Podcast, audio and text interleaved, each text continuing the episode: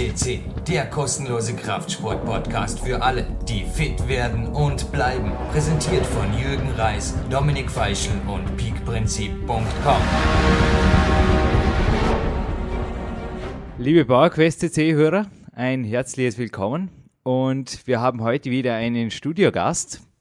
Ich darf die Sache ein bisschen spannend machen. Ich, auf meinem Schreibtisch liegt heute ausnahmsweise eine DVD, mit der mich der Herbert Grönemeyer heute mit seinem, ja, mit einem bestimmten Lied in eine Zugabe zur Verlängerung äh, meines Cardio-Programms geschickt hat. Und ja, Zeit, dass sich was dreht. Das war nicht nur das Lied für mich heute Morgen, sondern ein Lied, das eine ganze Nation in einen Ausnahmezustand geschickt hat vor zwei Jahren. Äh, ja, worum es sich dreht, Fußball. Und ich darf Günter Kerber bei uns begrüßen und möchte dich gerne gleich bitten, dich, vor, dich selbst vorzustellen, Günther.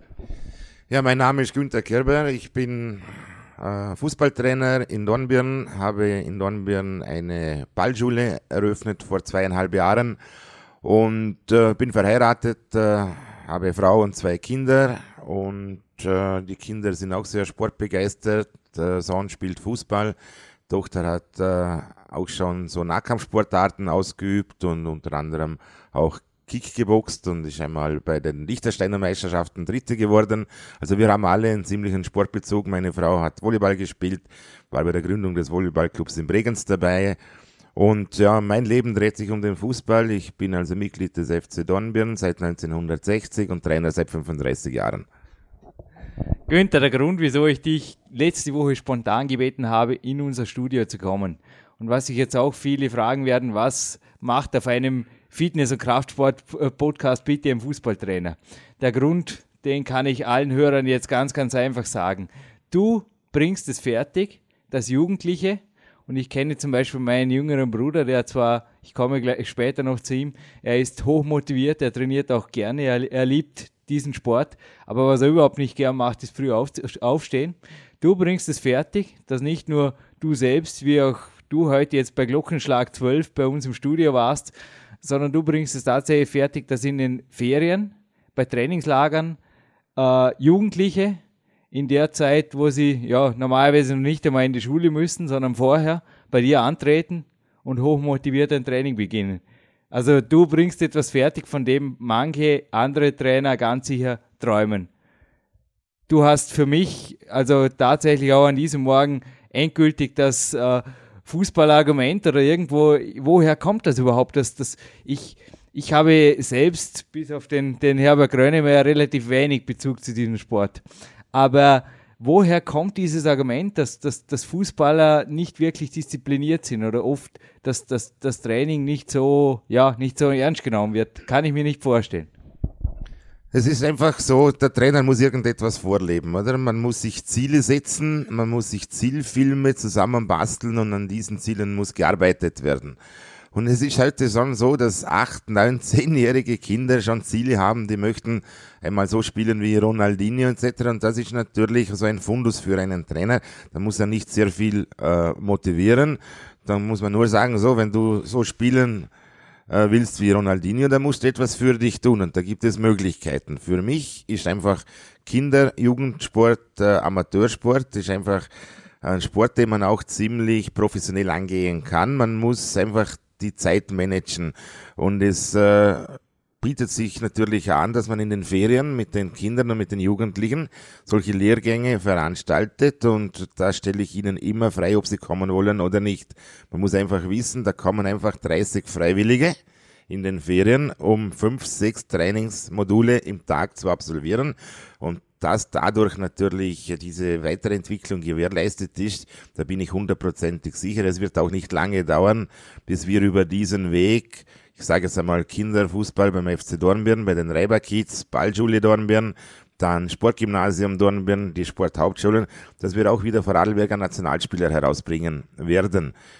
Es ist einfach die Kunst, die Kinder recht früh an die Leine zu bekommen, sie zu begeistern und ihnen etwas vermitteln zu können. Trainer, die nichts vermitteln können, die haben keinen Anspruch, äh, der Trainer sein zu können. Und ich glaube, dass ich mir bei diesen Spielern und äh, Jugendlichen sehr gut gelungen. Sie möchten etwas lernen und ich glaube, ich kann ihnen auch den Weg ebnen, um gute Fußballspieler zu werden.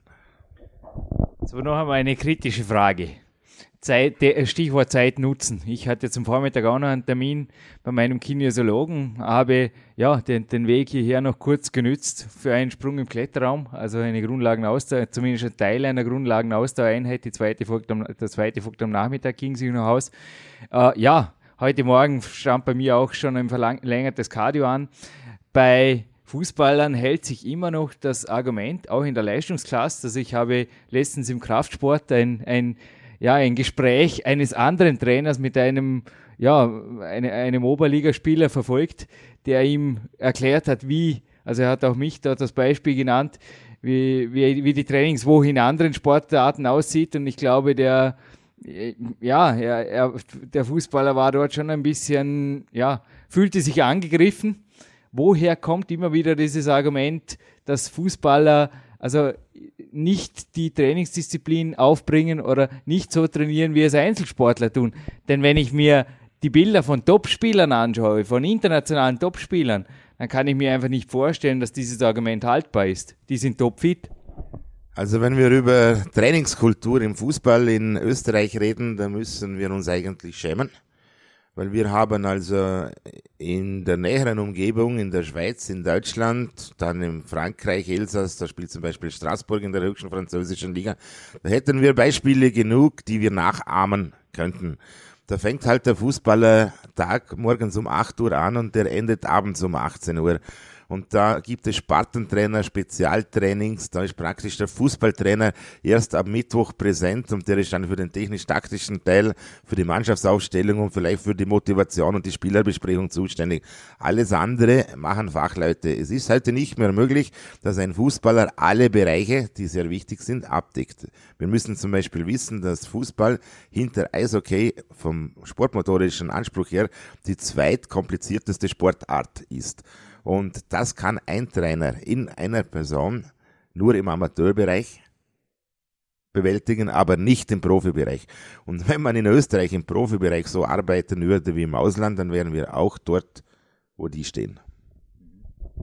Du hast dich immer schon, äh, also auch in, in, in den Gesprächen mit mir, immer wieder für neue Trainingsmethoden. Äh, also wir haben schon über von angefangen über Elektrostimulation, über Supplemente bis hin zu Vibrationsplattentechnologie. Günther, haben wir schon miteinander gesprochen, über sinnhaft, Sinn oder weniger Sinnhaftigkeit diskutiert, immer wieder die, die Zeit optimal zu nutzen und so weiter.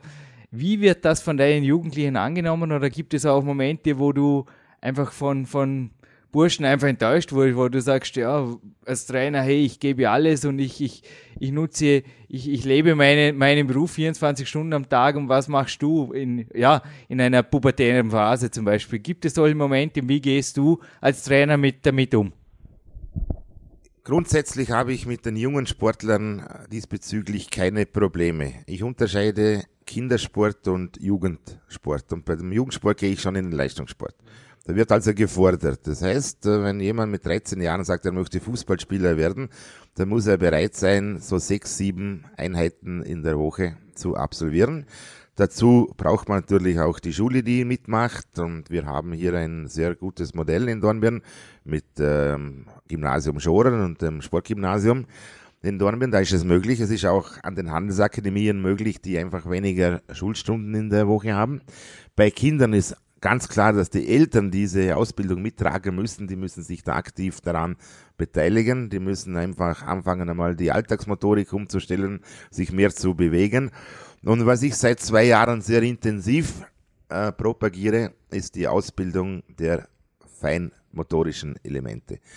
Darüber wird im Fußball nicht gesprochen. Wir reden nur über großflächige Muskulatur. Wir reden weder über sage jetzt äh, intramuskuläre Geschichten oder intermuskuläre Geschichten, da muss man sich einfach weiterbilden. Und es ist also viel wichtiger, diese feinen Muskeln unter dem Rückenstrecker zu trainieren, damit eine Wirbelsäule beweglich bleibt, dass man sich schnell drehen kann nach links und nach rechts. Und man muss anfangen, also tiefer hinein zu wirken. Und das heißt, man muss das Training umstellen. Das heißt, die Ausbildung der Feinmotorik, die, die spricht natürlich ganz andere Sprache. Man braucht andere Geräte, man braucht andere Methoden und damit setze ich mich auseinander und versuche das diesen Spielern weiterzugeben. Äh, grundsätzlich äh, gibt es eine Tendenz im Fußball, dass Kinder, die mit sechs Jahren im Verein anfangen, Fußball zu spielen, dass die so mit 14 Jahren wegfallen. Das heißt, äh, grundsätzlich, wer Kinder gewinnt, verliert Jugendliche. Und darum gibt es bei uns bis zwölf Jahren keinen Leistungsdruck, absolut keinen. Wir möchten Spaß haben im Sport und möchten die Kinder vielseitig ausbilden, mit links, mit rechts, mit Hand, Fuß und Schläger. Und dann wird spezialisiert. Ab dem 13. Lebensjahr fängt dann das goldene Lernalter an, 13, 14, 15. Und da sind die Kinder reif genug zu sagen, ich will Fußballer werden oder nicht. Und wer sich zu diesem Zeitpunkt entschieden hat, der wird dabei bleiben. Du hast es vorher erwähnt, dass in Profivereinen der Trainer, der eigentlich Fußballtrainer, nur noch für die Details, für die Feinarbeit zuständig ist. Auch bei dir habe ich erlebt, dass du Jugendlichen immer wieder Hausaufgaben gibst. Du hast mir davon erzählt. Meine beiden jüngeren Brüder, der Mackie und der Michi, kennen Big Time Laser und sie, die beiden spielen auch eine Rolle in meinem neuen Buch im Power Quest. Nicht umsonst. Ich kenne also wenig äh, Nachwuchsathleten, wirklich die ja, so diszipliniert auch im, und so hart, vor allem auch im Kraftraum trainieren. Also ja, Mackies Bankdrückleistungen sind sicherlich für den Fußball äh, ja auch äh, eine Basis, sage ich jetzt mal, aber für mich natürlich imponierend, auch wenn man Fußball wenig sagt. Wie gehst du mit solchen Hausaufgaben um und, und wie konsequent setzen das die anderen um? Also ich bewundere einfach, wie du als Trainer da auch im Kraftraum wirkst, obwohl du jetzt zum Beispiel noch nie beim Krafttraining anwesend warst. Aber ich weiß bei Mac und bei Michi ganz genau, da ist irgendwo der Günther im Hintergrund oder seine Instruktionen. Das, das weiß ich, das sehe ich. Ja, ich fange mit Hausaufgaben bei den Kindern schon an. Also die bekommen zum Beispiel die Aufgabe, sie müssen einen Purzelbaum lernen, weil in der Schule wird das nicht mehr gelehrt. Ja. Also sie machen dann den Purzelbaum mit äh, Beinvorhebhalte, da, da trainieren wir die Bauchmuskulatur. Sie machen Liegestütze, das sind so Grundaufgaben, dass man überhaupt einmal mit Kindern und Jugendlichen Krafttraining betreiben kann. Wenn sie älter werden, dann sage ich ihnen, okay, meine Zeit, die mir zur Verfügung steht, die nutze ich für den Fußball. Ich äh, mache Konditionstraining durch Spielformen. Ich vermeide so isoliertes Training wie Ausdauerläufe etc. Ich versuche das immer mit Ball und taktischen Aufgaben zu koordinieren. Und die andere Geschichte, das ist die Grundlagenausdauer, reines Lauftraining und vor allem das spezielle Krafttraining, sollten Sie in Eigenregie organisieren und da haben alle Ihre Wege offen. Sie können ins Studio gehen, die einen haben einen befreundeten Trainer, der Ihnen da hilft, aber Sie haben einfach die Aufgabe, einmal pro Woche ein erhaltendes Krafttraining zu organisieren. Das mache nicht ich, das müssen die Spieler machen. Ich weiß auch, dass nicht alle machen, das merke ich auch sofort. Aber es ist, glaube ich, wichtig, nach einer gewissen Aufbauphase, Kraftaufbauphase, dass wir während der Meisterschaft dieses erhaltende Training beibehalten, weil am schnellsten verliert man Kraft. Also auch hier betont, speziell im Winter, ihr habt auch eine typische Off-Season und, und dann die, die Saison, wo die Spiele losgehen. Ich habe das beim, beim Markus und beim Michael verfolgt, die dann auch im Sommer auch aufs Krafttraining unter Anführungszeichen verzichten, weil dort die, ja, einfach das Fußballen gefragt ist. Ich denke, das ist ein einfaches Periodisierungsmodell, das aber auch zu konstanten Leistungssteigerungen, vor allem in der Hauptsportart natürlich führt. Ja, ich habe gerade gestern gesehen, dass also so leistungsorientierte Spieler äh, wegen des starken Schneefalls haben die also Runden gedreht. Und da habe ich mich gewundert, wie auf einmal die Spieler von meiner Mannschaft, das ist also die zweite Mannschaft des FC Dornbirn, die aus lauter Jugendlichen im Alter von 17, 18, 19 Jahren besteht, wie die also sämtliche Schiedsrichter, auch Spieler von der ersten Mannschaft, also laufend überholt haben, mit einem lachenden Gesicht gelaufen sind. Man hat ihnen angesehen, sie müssen sich da nicht so wahnsinnig anstrengen. Also hat also diese Methodik, diese Periodisierung, wo wir uns ein bisschen nach der Natur richten und nach den Gegebenheiten, dass das schon richtig ist. Man kann viel planen, aber wer plant, äh, der findet ab und zu Umstände vor, dass er die Planungen nicht umsetzen kann. Und dann kriegen viele Trainer Probleme. Bei mir ist anders. Wenn es das Wetter zulässt, wenn die Platzverhältnisse gut sind, wird Fußball trainiert. Und wenn schlecht Wetter ist, dann gehen wir halt einmal laufen. Oder wir gehen einmal ins Hallenbad oder wir gehen einmal Skifahren. Und wir haben letztes Jahr zum Beispiel in den Energiewochen haben wir versucht, oder im Ebnet so eine Alternativwoche zu organisieren. Wir wollten Snowboarden und Skifahren und Reiten. Was ist rausgekommen? Es hatte 20 bis 25 Grad und wir konnten kurzärmlich auf dem Rasen Fußball spielen. Also da muss man sehr flexibel sein. Ja, flexibel bist du. Also du bist wirklich für mich ein, ein Meister auch im Nutzen deiner Zeit. Ich denke, die Zeit, die du den Athleten für das Training, die, die Zeit, in der die Athleten ihre Hausaufgaben machen, nutzt du zur Weiterbildung. Hast du da vielleicht für, für Trainer einen speziellen, ich meine, du, du, du lächelst jetzt, du befasst dich mit allen Themen. Also du, Günther, du, du bist für mich, wie ich es vorher schon erwähnt habe, du bist von von Ernährungsthemen bis über, ja, bis über feinmotorische Ganzkörper, komplexe Ganzkörpertechnikübungen bist du sicherlich den meisten Trainern auch in anderen Sportarten einfach rein schon theoretisch weit voraus. Wie bildest du dich weiter und was legst du da Trainern ans Herz? Welche Methoden und auch welche, ich meine, wie gesagt, ich kenne niemanden, der so einen offenen Horizont hat als Trainer über seine Sportart hinaus. Ja, ich habe mir vielmals überlegt, warum sind zum Beispiel südamerikanische Spieler so gut oder warum sind die Italiener Weltmeister geworden und ich konnte einmal eine Woche bei einem Verein hospitieren in Italien und da habe ich gemerkt, dass dort die Uhren ganz anders laufen als, als wie bei uns. Da gibt es also trainingswissenschaftliche Experten, die nicht nur in einer Sportart sich bewegen, sondern viele Sportarten betreuen. Das sind also für mich Vorbilder, die, die, da gibt es Trainer, die betreuen eine, einen Serie A-Club im Fußball, einen Serie A-Club im Handball und einen Serie A-Club im Basketball. Und äh, die haben unterschiedliche Trainingsmethoden äh, gelernt und die sie also vom Basketball auf Fußball umlegen, vom Fußball wieder auf Handball. Und äh, die haben erkannt, das sind Schnellkraftsportarten. Fußball ist eine absolute Schnellkraftsportart. Das heißt, im Aufwärmeprogramm muss schnellkräftig gearbeitet werden. Es darf nicht gedehnt werden. Wenn ich das heute einem Trainer in Österreich sage, dann zweifelt der an meiner Aussage, sagt, es gibt ja Verletzungen. Die wissen nicht, dass gerade durch das Dehnen oder der, der Muskulatur der Auftrag gegeben wird, entspanne dich. Und wenn man dann eine Disbalance hat zwischen Beuger und Strecker, ist schon was passiert.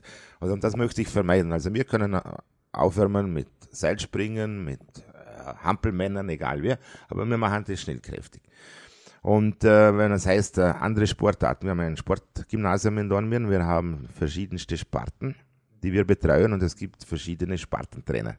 Und da schaue ich zu, was die machen und da hole ich mir sehr viel für den Fußball heraus. Und was ich permanent mache, ich besuche Trainerfortbildungen in Deutschland, in der Schweiz, aber auch in Österreich.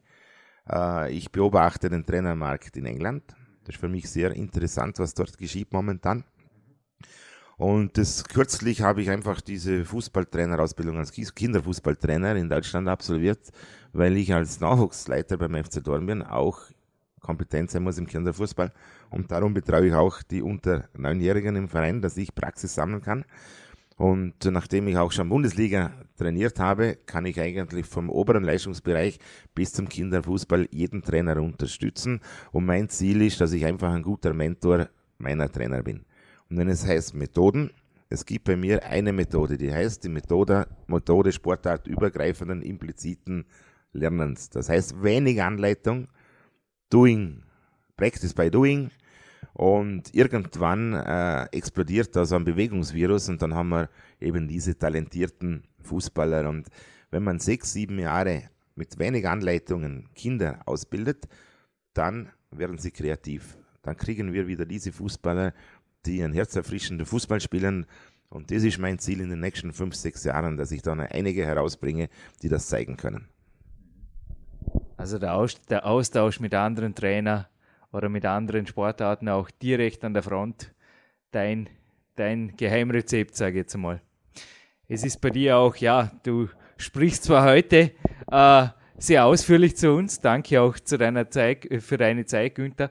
Aber es ist mir auch sonst aufgefallen, du bist also im Training ein, ein Macher und weniger ein, ein, ein großer Redner. Ich denke, was auch bei Jugendlichen oft nicht notwendig ist. Also wie du sagst, du leitest die Jugendlichen selbst zur Kreativität, zu ganz körperlicher Fitness und lässt dich dann auch zu ihren Zielen an.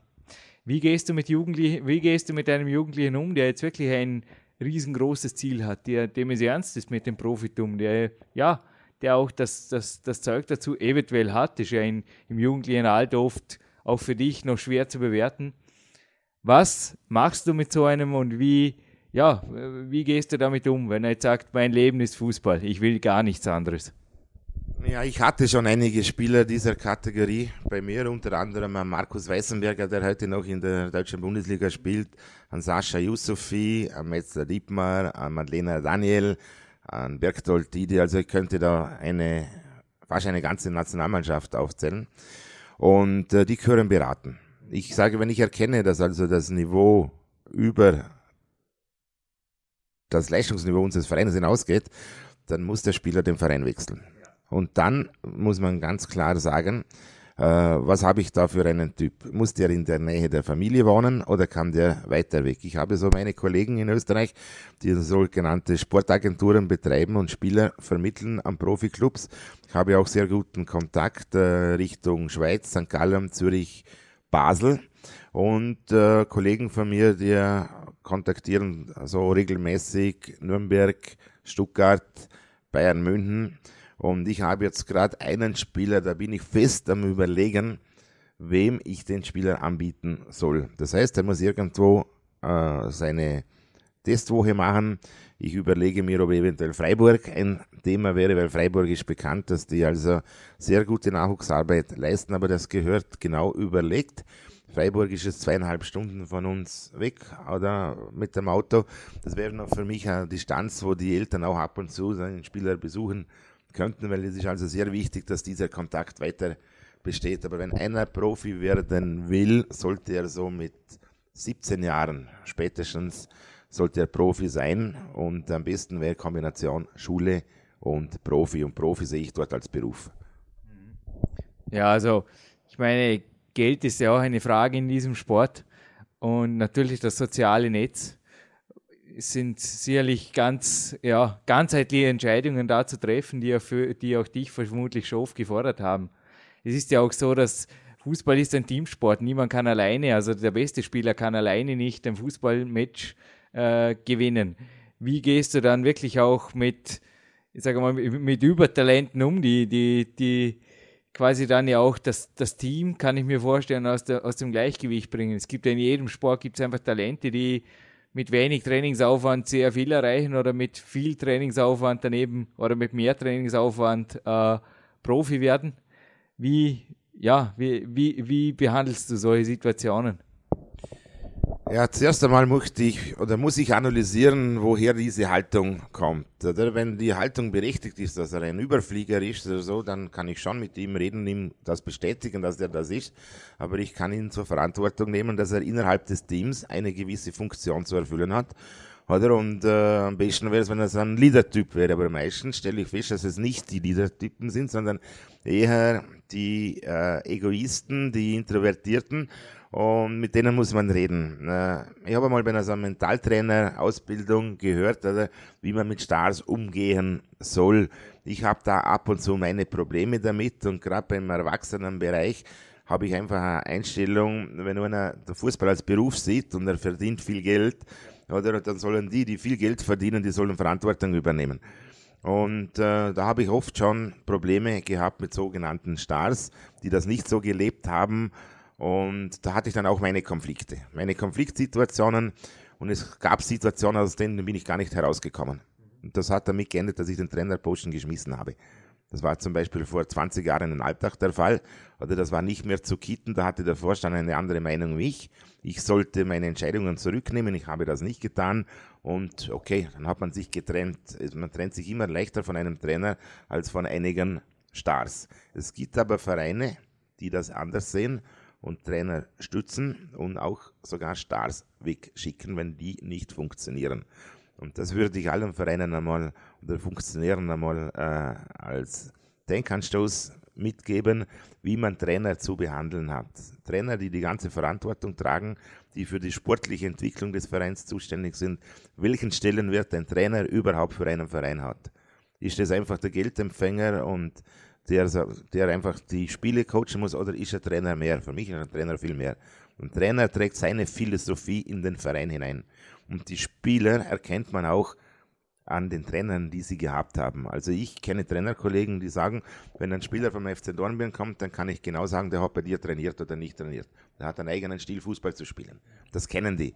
Und ich sage auch, wenn ich einen Spieler kriege für Lustenau oder für Schwarzach oder ich kriege einen aus dem Nachwuchs für Wolfurt oder so, dann kann ich auch beurteilen, ob der Spieler einen guten Trainer hatte oder einen weniger guten hatte. Ich kann das absolut natürlich aus meinem Einzelsport bestätigen.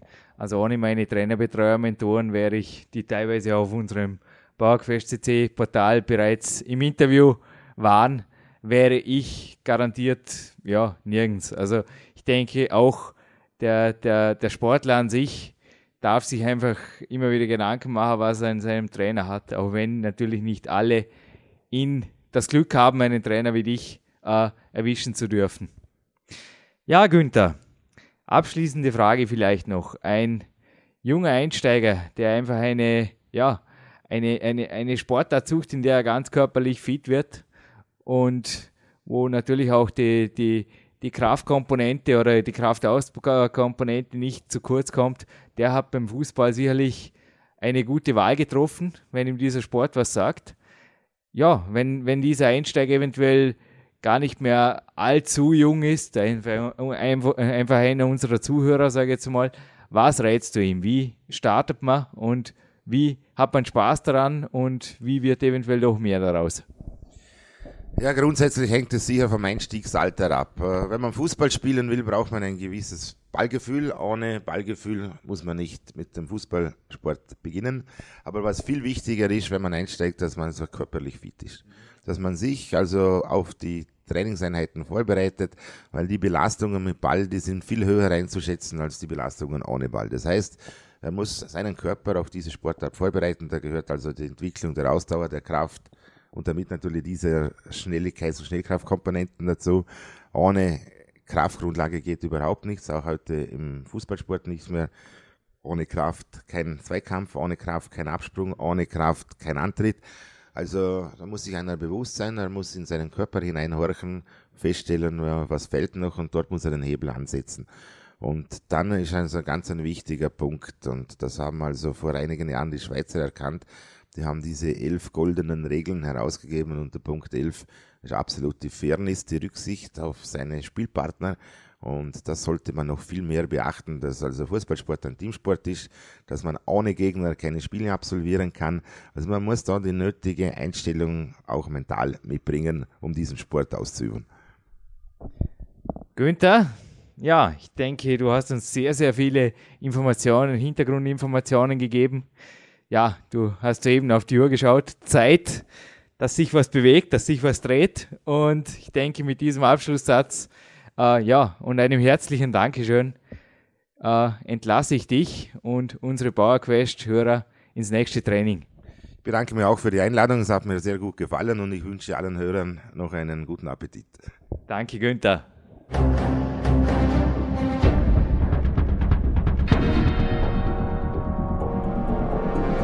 Alle Fitness-Bestseller der Peak-Trilogie, kostenlose Newsberichte und weitere Podcasts von PowerQuest CC sowie Trainingssoftware, Supplemente und Trainingsausrüstung, Personal Coachings, Seminare, Workshops und mehr. Jetzt direkt im Internet auf www.peakprinzip.com oder www.jürgenreis.com.